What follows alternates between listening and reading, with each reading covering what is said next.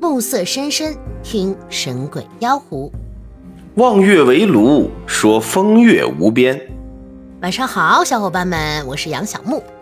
大家晚上好，我是相望。哎，这次我们都晚上好了，默认大大家一定是晚上听。啊啊！哎，要不我们再录一个中午好的啊？大家中午好。哎，大家早上好。哎，这不就全了？哎，为什么一开始我说到了晚上好呢？其实是因为，哎，我手边呢这边正好有一个小伙伴的评论。哦。这小伙伴呢叫书山老贼。他怎么说？他说：“哎呀，我才发现木爷也有这类的节目，睡觉必备啊！哎，分队的早晚拖更，哎，都不更了。嗯，因为他这个名字起得好。对，说了这样一句评论，因为这个分队那个节目呀叫早晚拖更，所以他不更很正常。木爷这个节目呢，根本就不提，压根儿就不更。瞎说，真的是。其实呢，这小伙伴说到这个木爷有类这类节目，感觉好像很惊讶，但其实并不是。哦，很早很早之前，我们有跟过各种语音类的这种，就适合大家听的这种节目，但是呢，啊，都嗯，早晚就拖更了，就。嗯，你说这事能赖谁呢？主要是怪小伙伴们。哎，哎,哎太好了，朋友们，因为原来的节目没有我，他不能赖我。就只能把锅推给小伙伴。哎，那你要说这个评论的话呢，我这也有一条。说什么？哎，这个叫摩卡的小伙伴啊，说世纪第一大谎言，我关录像了。这小伙伴说的是上一期。哎呀，我被这句话呀害得太惨了呀，朋友们呐。因为这句话呀，小伙伴们，你们多听了十分钟的单口。哎呀，既然说到这个，嗯。哎，我其实前面还看到一个小伙伴说的评论，但是具体是哪个小伙伴，我我忘记了。他说什么了？说我们俩配合录节目，嗯，是不是因为我单纯的就，呃，想听书？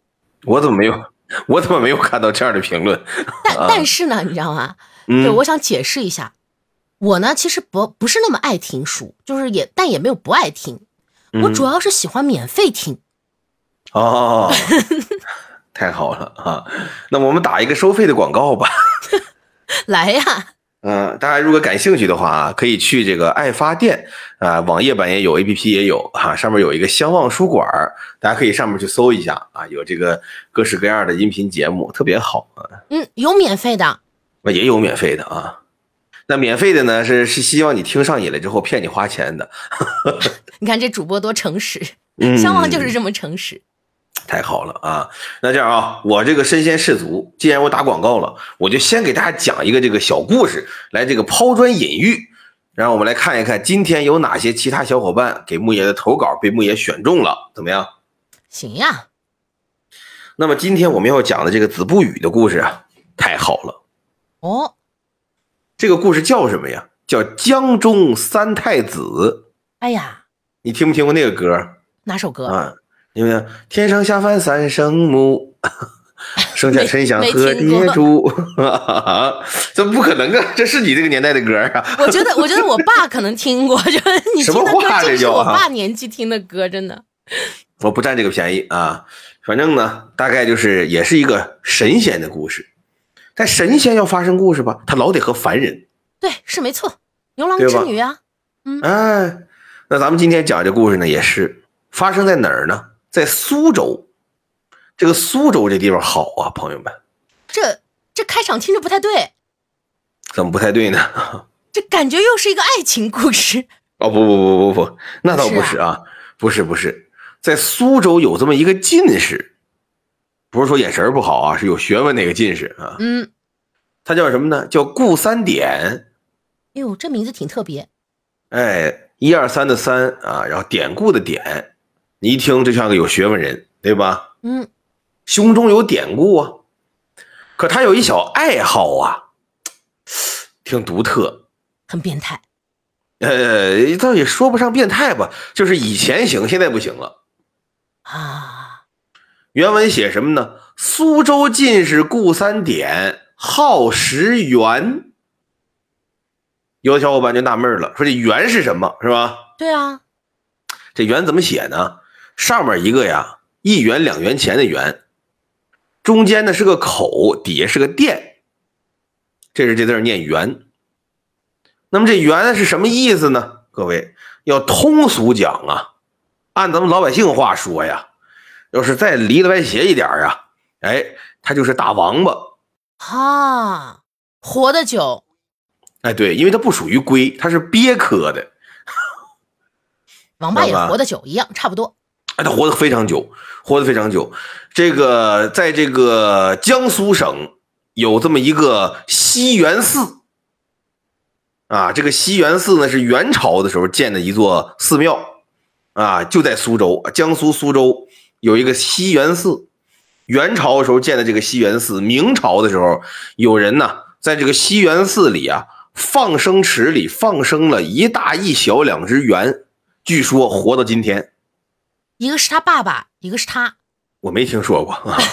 人家放生去了，怎么说是一是什么什么他爸爸他是他放放了两只，哎，放了两只，一大一小两只，明朝放的，现在还在啊。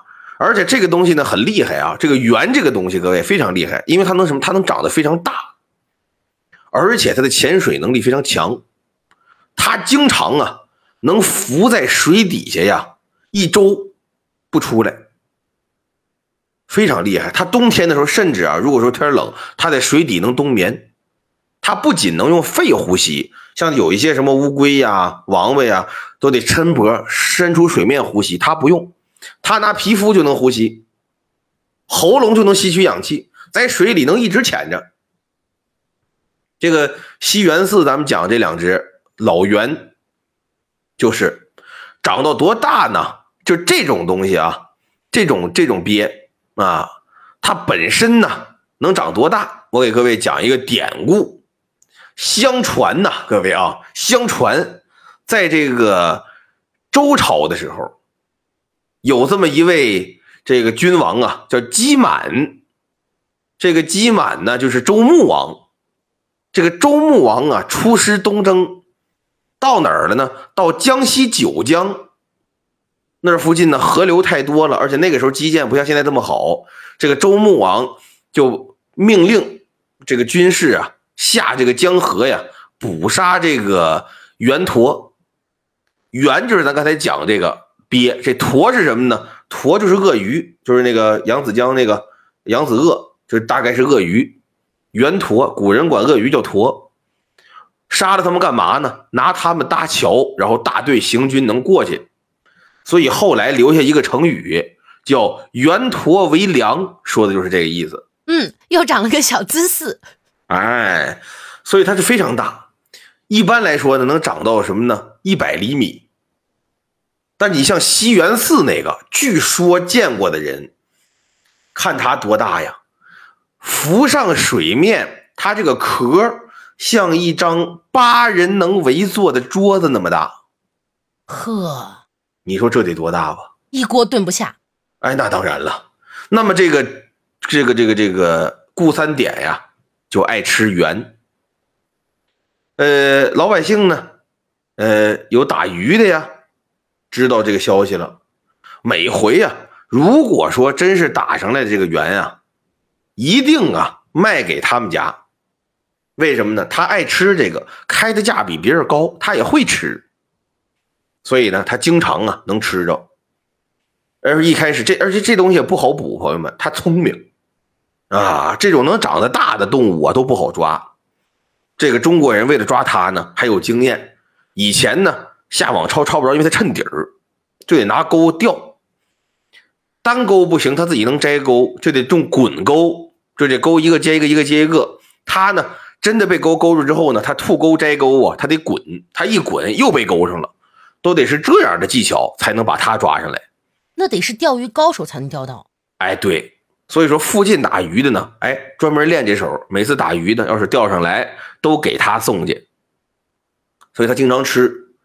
有这么一天，他呢又得着一只，好高兴，决定明天呢好好享用。这就家里就专门的大缸，把这老袁呢。放在缸里扣好了，打算第二天吃。这儿早早的搂着媳妇儿就睡觉了。当天晚上，他丈母娘啊，姓李，李氏夜得一梦，梦里啊，有一个人穿着金甲，啊，大踏步的走到他丈母娘跟前扑通一下就跪地上了，跪在地上是苦苦的哀求。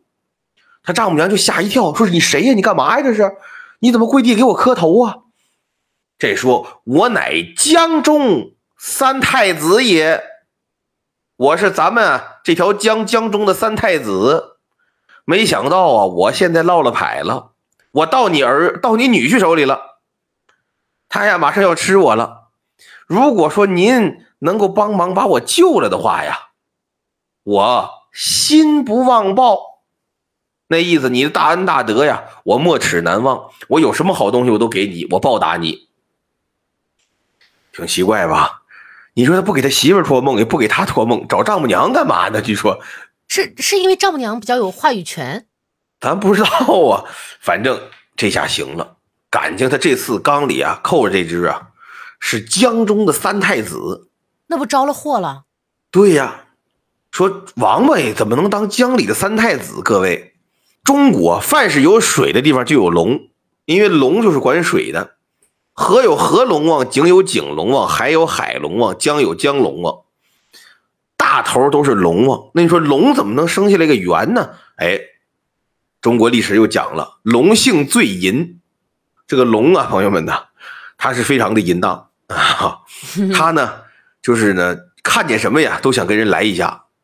哎，来完了之后呢，他往下出这个小动物啊，哎，他就不是龙了，因为他跟别的物种来了嘛，他打破了生物锁呀，这多多科学！你说咱这玩意还有生物锁？哎，那他是什么呢？他是龙泰迪。他古书龙泰迪像话吗？龙太子啊，他这古书讲啊，龙生九子，但是这九个儿子呢版本不一呀，名字不一样，那大致啊是这九个。大儿子叫什么叫囚牛？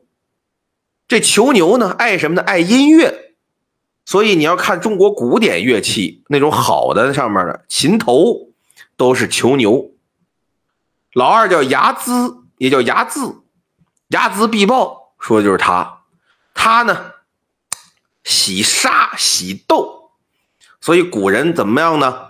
把他呀做成这个宝剑的吞口。宝剑吞口什么地方呢？剑不有剑鞘吗？然后上面不是剑柄吗？中间有一个像朵祥云，像个蝙蝠似的。那么倒扣在上面，拿手一推它，就能把它从剑鞘和剑身上分离出来，然后把剑拔出来那个位置，那叫吞口。而且那个血槽。也是开在这儿，这样呢，一剑刺过去，这人流血了，这血就流到他嘴里了。牙字，老三叫朝风，老三呢，平生好险还好望，所以你看这个宫殿啊，飞檐斗拱，它这檐尖上那位置就是朝风。老四叫蒲牢，他呢喜欢叫唤，叫唤声音贼大。钟。上面不得有一个钟钮，然后能穿绳挂在那儿，咣咣才响吗？哎，蒲牢就当这钟钮。老五叫酸泥，酸泥长得像狮子，他爱抽烟。哎，中国烟草，把这像不是啊？他呢在香炉上闻这烟。六儿子叫霸下，就是咱们这个今天这个圆的，我估计原型就在这儿。为什么呢？他就是啊。长得像乌龟似的，他的爱好是什么呢？是背重东西，这东西越重越不嫌重。呃，最后他怎么死的呢？他背泰山，被泰山压死的。那这故事咱就不细讲了啊。现在你看这个，呃，石碑底下有一王八，说王八驮石碑嘛，其实不是王八，是霸下，也叫碧玺。老七叫碧岸，长得像个老虎似的，他是最公正，所以古代的衙门啊。拿这个碧玺呀修大门。以前古代的衙门牢房都拿碧玺修大门。这个碧玺特点是什么呢？吃人，吃人不杀，他不杀生，他生吃，而且他只吃什么呢？只吃坏人。他把这个坏人吃进去之后呢，他不咬，他直接生吞，吞到肚子里之后呢，用肚子里的这个能量感化你，把你感化成好人之后吧，哎，还从后面给你放出来。你知道吧？所以说呢，这个古代的牢房啊，犯人呢如果被关进牢房里的犯人，你要是说查明了没罪，说暂时收监，你从大门进，你还从大门出。如果你确定有罪了，你在犯牢房里啊改过自新了，你已经是这个呃学好了，那么你从牢房里是怎么出来的呢？你不能从大门出来了，在牢房后边啊有个狗洞，把你呀全裹好了，从这狗洞顺出去，你这是被放了，刑满释放了。这个老老七就避案，老八呢叫傅系，哎好文。你看这个有一个驼背的叫霸下，对吧？哎，那个是好负重。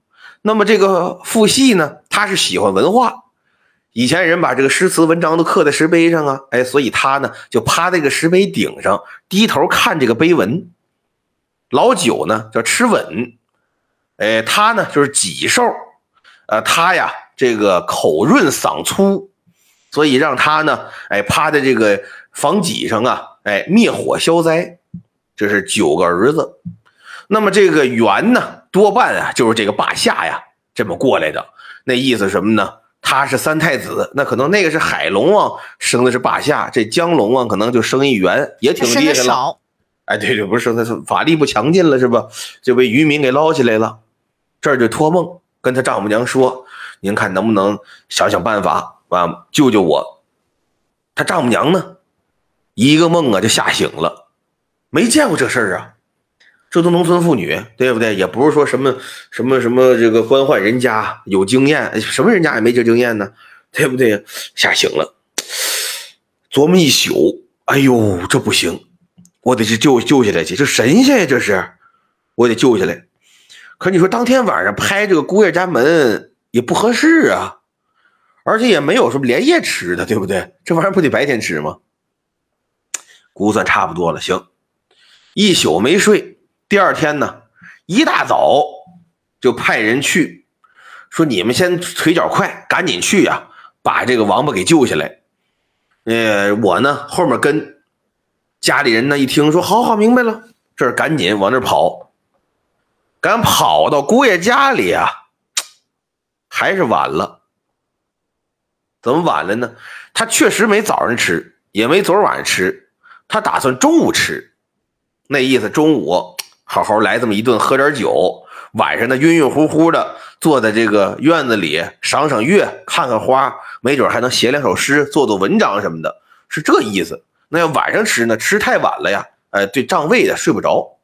文人的浪漫，哎，对，所以你说他中午吃啊，他就一早起来就得拾掇了呀。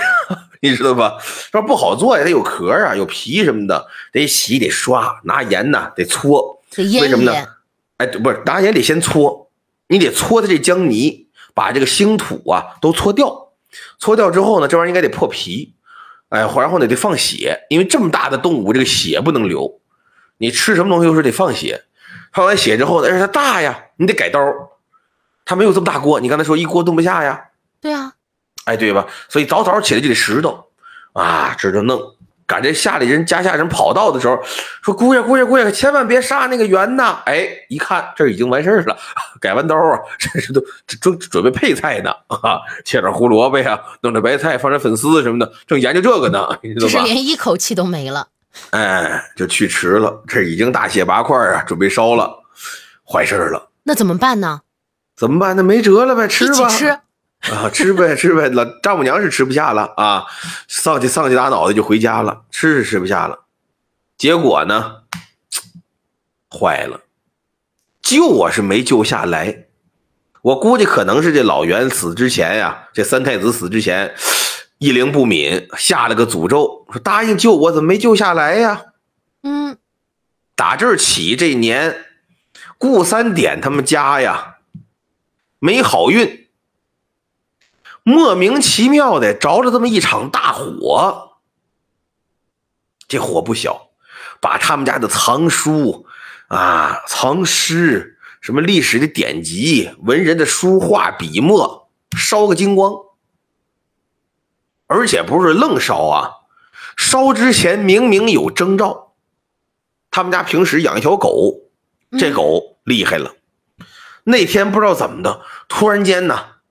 如人力，原文写家畜一犬忽人力，就是像人似的站起来了，俩后腿往前走，这俩前腿呢，你说多瘆得慌吧？端了盆水，呵，端盆水，噌噌噌噌噌跑到这顾三点面前，那意思这水盆给你。顾三点没明白呀，这什么情况啊？紧接着下里人呢，就看见他们家屋子的墙壁上啊，显现出了他们家历代祖先的样貌。原文写，又见屋壁上有历代祖宗，状貌如绘，就跟画墙上似的，栩栩如生啊！对呀，太奇怪了呀！这赶紧就问懂风水的朋友说：“这怎么回事啊？”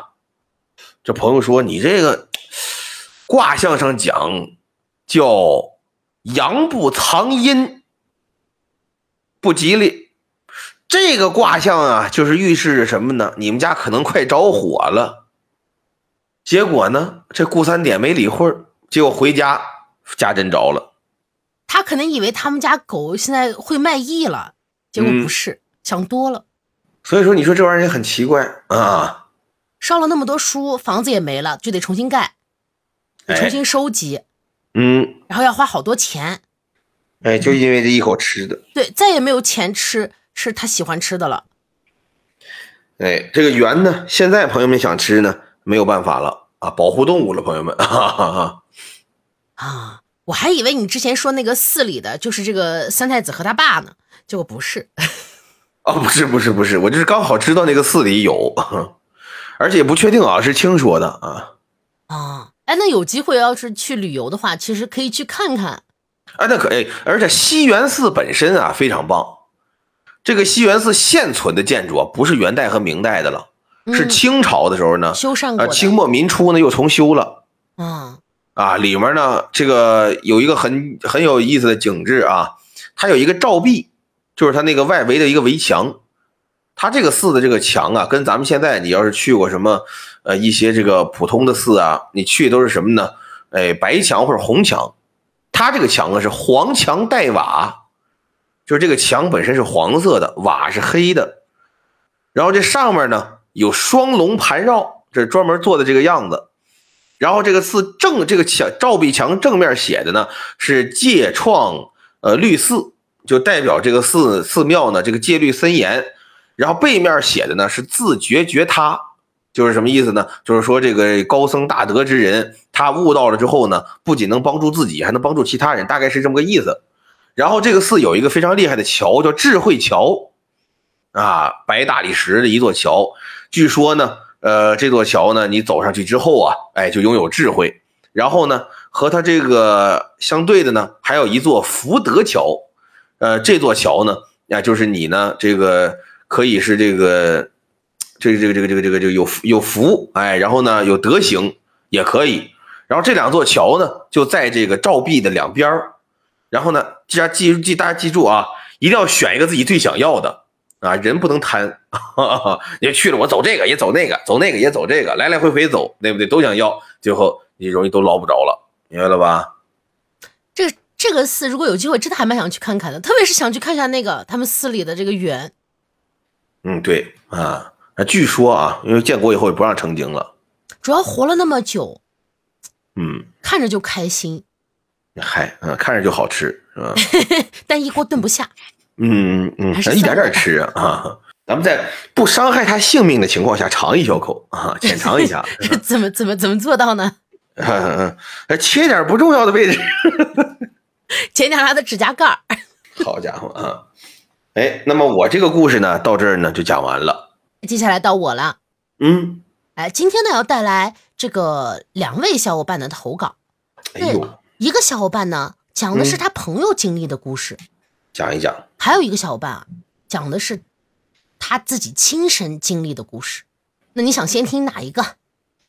嗯，我们先听听这个无中生有的朋友吧。哈哈哈，行，这个小伙伴的名字啊叫 H S G X H。Z N A M，对不起，好名字。这个名字我真的是，嗯，但是但是这个小伙伴投稿是这样的，他投他的投稿并不是并不是一个很长的故事，嗯，哎，我们大概来 讲一讲。他说啊，我有一个朋友经历的故事，说当时呢，他啊还在读这个小学二年级，因为那个时候呢，这个学校比较远，所以呢，他只能每天晚上就等于住在学校。节假日呢，哎，有空的话才回家。记得那是一个月明星稀的晚上，他呢被一阵尿意憋醒了。嗯，按理说呢，他当时应该马上去厕所，但是呢，因为这个那时候年代比较久远，就条件比较差嘛，他又是属于在那种山沟沟里面。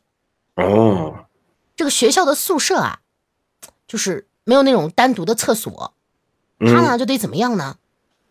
得跑到那个宿舍后面，有一大片这个荒地上的公厕上厕所。那个厕所里呢，只有一盏这个小灯，会发出那种很微弱的黄色的这种光晕，而且呢，这个光啊，因为很微弱，它不能照亮这个厕所全部的地方。啊，好吓人啊！这个小孩子嘛，就大晚上就会感到害怕，他呢不敢去。就只能憋着，就想着这个忍一忍，哎，睡着，等到这个明天再说。不如直接尿床好了。是这样啊，就听到这里我就知道了，他说的这个朋友呢，他肯定是个男孩子。哎呦，怎么呢？因为女孩子呢，肯定会随机摇醒一位这个幸运的舍友，哎，然后一起去上厕所。就男孩子可能没有这个习惯，但女孩子一定是这样的。嗯，上厕所必须得有人陪着，约个女孩子一定不会有什么其他奇怪的习惯了。可是啊，这个人有三急，这小孩子呢就憋不住嘛，他在床上这个翻来覆去的，怎么样就是睡不着，迫不得已啦，他就只能自己一个人跑去上厕所了。好在就是那天晚上啊，这个月亮呢比较大，因为他描述的是月明星稀嘛。这个月光呢，照在这个大地上就还算明亮，他就觉得好像也没那么害怕了。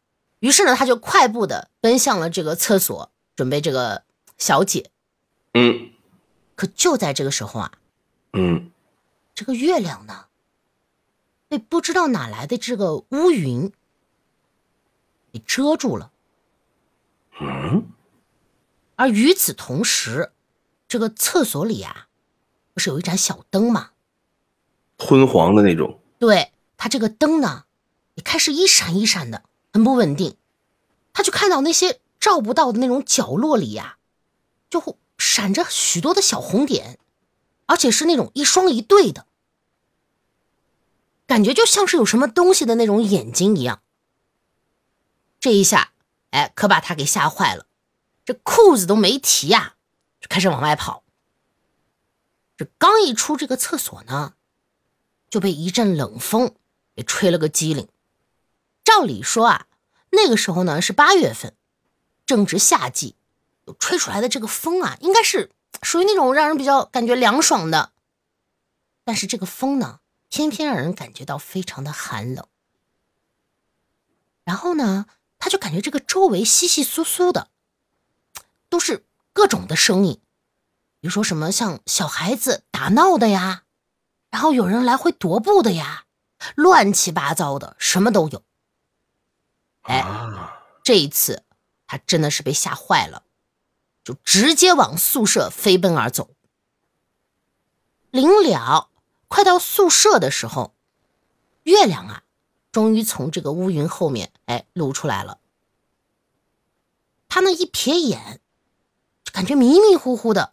才看到这个厕所附近的空地上啊，都是人影。这一看，吓得更是心惊胆战，哎，直接回到被子里，也不管这个天气有多多热哈，就闷头的，就到了天亮了。啊！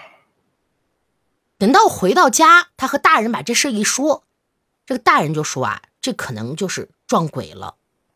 为什么大人这么肯定呢？因为那天，他上厕所的那一天，正好就是中元节，也叫鬼节。而他们这个学校呢，又是建在坟地上的，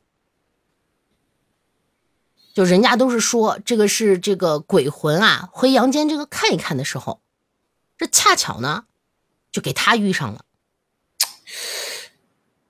但是，一般是这样啊，在传统故事里啊，这个神啊、鬼呀的呀，都要避这些污秽之物。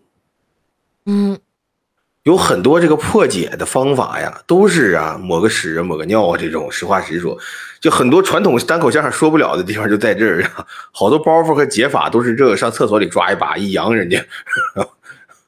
啊，你一说这个，确实倒是有很多这种。以前的就是比较迷信的这些人，他们会用这种一些污秽之物来对付这个鬼。其中呢，就有一个将军，嗯嗯嗯，他是清朝的一个将军。嗯，好，好，好这个故事呢发生在，嗯，发生在哪儿？来，你讲来。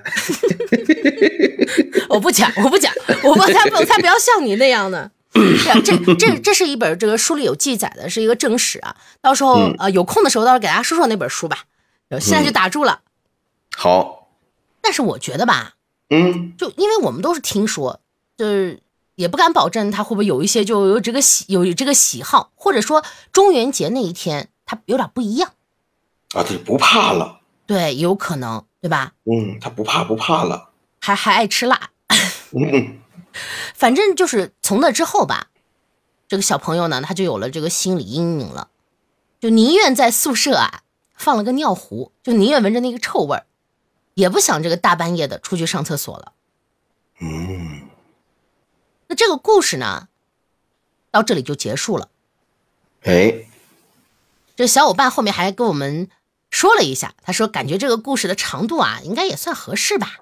就是说情节的话呢，他就觉得自己有点才疏学浅，可能这个恐怖的部分的细节啊、氛围啊什么的，他用文字描述不出来。他但是他觉得呢，以你和我的功底。讲的时候呢，哎，加工修缮一下应该问题不大。他说希望采纳。这里啊，我觉得还是要回复一下这个小伙伴的。首先感谢这个小伙伴的投稿，对吧？嗯。然后其次呢，就是我个人是觉得小伙伴们来的投稿，哎，呃，我们尽量不要改动，因为我个人是很很讨厌别人去改我的。呃，如果我写文章的话，我很讨厌别人改，所以，呃，我觉得还是尽量尊重大家本身的这个描述，而且这样感觉更真实一些。就是加了东西，我反而会觉得，嗯。有点失去了这个故事原本的味道，确实，我也是这种这个建议。那这个小伙伴讲的是他这个 朋友的故事，用小王的话说叫无中生有的故事。嗯，接下来这个小伙伴讲的就是他自己的事情了。来，我们来听一听这个自己亲身经历过的人讲出来的故事又是什么样呢？嗯，这个小伙伴的名字和上一个小伙伴的名字有的一拼。他的名字是。幺八五四幺七幺 B U H D，吓我一跳，我以为手机号呢。就没就是没有一个名字我是能记住的。现在，好，来吧，让我们来看一看他故事。这小板说呢，说小布你好，我非常喜欢这个节目，而且其实啊，我有一个自己亲身经历的事情。那现在想想啊，还是会有些后怕的。这件事情呢，发生在这个零四。零五年的时候，我呢是一个专科毕业的艺术生，因为一些原因呢就没有继续从事相关的工作。不过在当时呢，这个学校组织我们去安徽的黄山写生，那时候就觉得出去写生，哎，顺带旅游还是挺好的，所以呢就还挺高兴的。我们在那边啊待了近两周的时间。刚开始呢，还挺好的，就也没啥事儿。但是突然有一天，我宿舍的一个同学就心血来潮跟我说：“说啊，我们晚上要不然去试胆，就夜里上山看看，怎么样？”嗯。我反正当时呢，不知道自己是怎么想的，哎，就给答应了。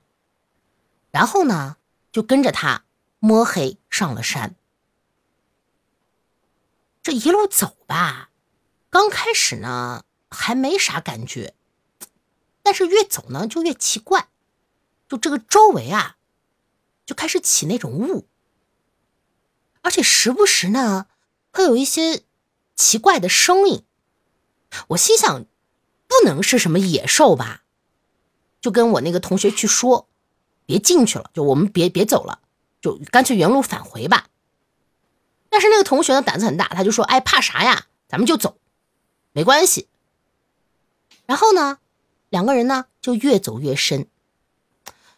我其实心里当时也没底，毕竟也不知道这个里面有什么。走着走着呢，就来到了一个岔路口，正犹豫不知道走哪边呢，就迎面走过来一个老头。那老头看见我们就说啊：“说小伙子，那么晚进山干什么？”这地方可不是随便什么人都能进来的。这个地方呢，阴气重，活人来啊，容易沾染这个不好的东西。趁你们还没有到最深处，就别进去了。可我那个同学不干了，就说什么都要进去看看。老头见状又说：“说这个地方啊，后面没啥东西，就有一个乱葬岗，以前呢，埋过不少死人。”有阴气极重。听到这儿呢，我背后就开始发凉了。我说什么都不肯让我那个同学再进去了。然后呢，就问那老头：“我们该走哪边？”老头说呢：“活人要走右边，死人呢才会走左边。回去了就再也别进山了。”那我就说：“那么晚了，我们我们也看不清路。”不如呢，就带我们出去吧。可是老头却说：“说我不能出去。”他说：“因为我在这里待了很久很久了。”听完啊，我就和我同学飞奔着，也不管前面有什么朝着出口啊之类的地方，就飞奔出去了。回去之后呢，我们俩分别就发了两天低烧。身体啊，差了很多，着凉了，而且过了好一阵子才恢复的。所以呢，我呢对这件事情印象就特别深。我插一个自己的想法啊，嗯，他说那个老头，那个老头听起来很怪异，就如果这个小伙伴没有经过这个艺术的加工，那老头真的很怪异。他他说我在这里待了很久很久的时候，我我看着的时候觉得有点瘆，你知道吗？就冒凉气儿啊，尤其他回来开始着凉了，又发烧又这那的。就是如果感冒一点点，我觉得还还能接受，但反正就是那个特感觉氛围感应该特别深，嗯，是吧？对。哇，但但你知道吗？其实这个小伙伴的故事我还没有读完啊。你要不然再接下来再听听。好。这小伙伴说呢，其实我遇到的这种事情啊还挺多的，都是我自己碰到的。用他的原话就是这样说：“他说不知道木爷相不相信黄泉真的存在。说实话，我以前不太信，但呢，自从做了一次梦以后，我就觉得这个黄泉地界是真实存在的。某一天呢，我突然做了一个梦，我梦见自己呢躺在这个河边，这河水呢和湖水是不一样的。”显得这个黑乎乎的、死气沉沉的。这河岸上呢，开满了花。我很诧异自己为什么会在这个地方。我本来不是在睡觉吗？嗯。就在这个时候，这河边上的一个船夫说：“啊，说小友为何来此？”我就很郁闷呀，我也不想来啊。哎，就说我只是在睡觉，我就为什么会在这里醒来？嗯，不懂。然后这个船夫呢，就笑笑对他说：“说啊，不是此地招你而来，而是你自己来的。”我便问说：“这里是什么地方？”船夫说：“呢，黄泉地界，明河岸边。”多好，四六八句的。彼岸花盛开之处，乃是逝去之人归地。听了这个，我就明白了，这是黄泉路呀。就只有死人才会到的地方，嗯，我就问啊，说那我怎么才能回去呢？这个船夫就说，说你阳寿未尽，不该来此，老夫送你回去，但呢，你什么都不能看。于是呢，就给我带上这个黑布，让我这个上了竹筏，慢慢的啊划呀划，也不知道过去了多久，这个船夫才说，小友从此处纵身跃下，便可回到阳间。我一看，好家伙，一个倒挂的瀑布在悬崖边。这咋跳啊？我本来就有些恐高，就不敢跳啊。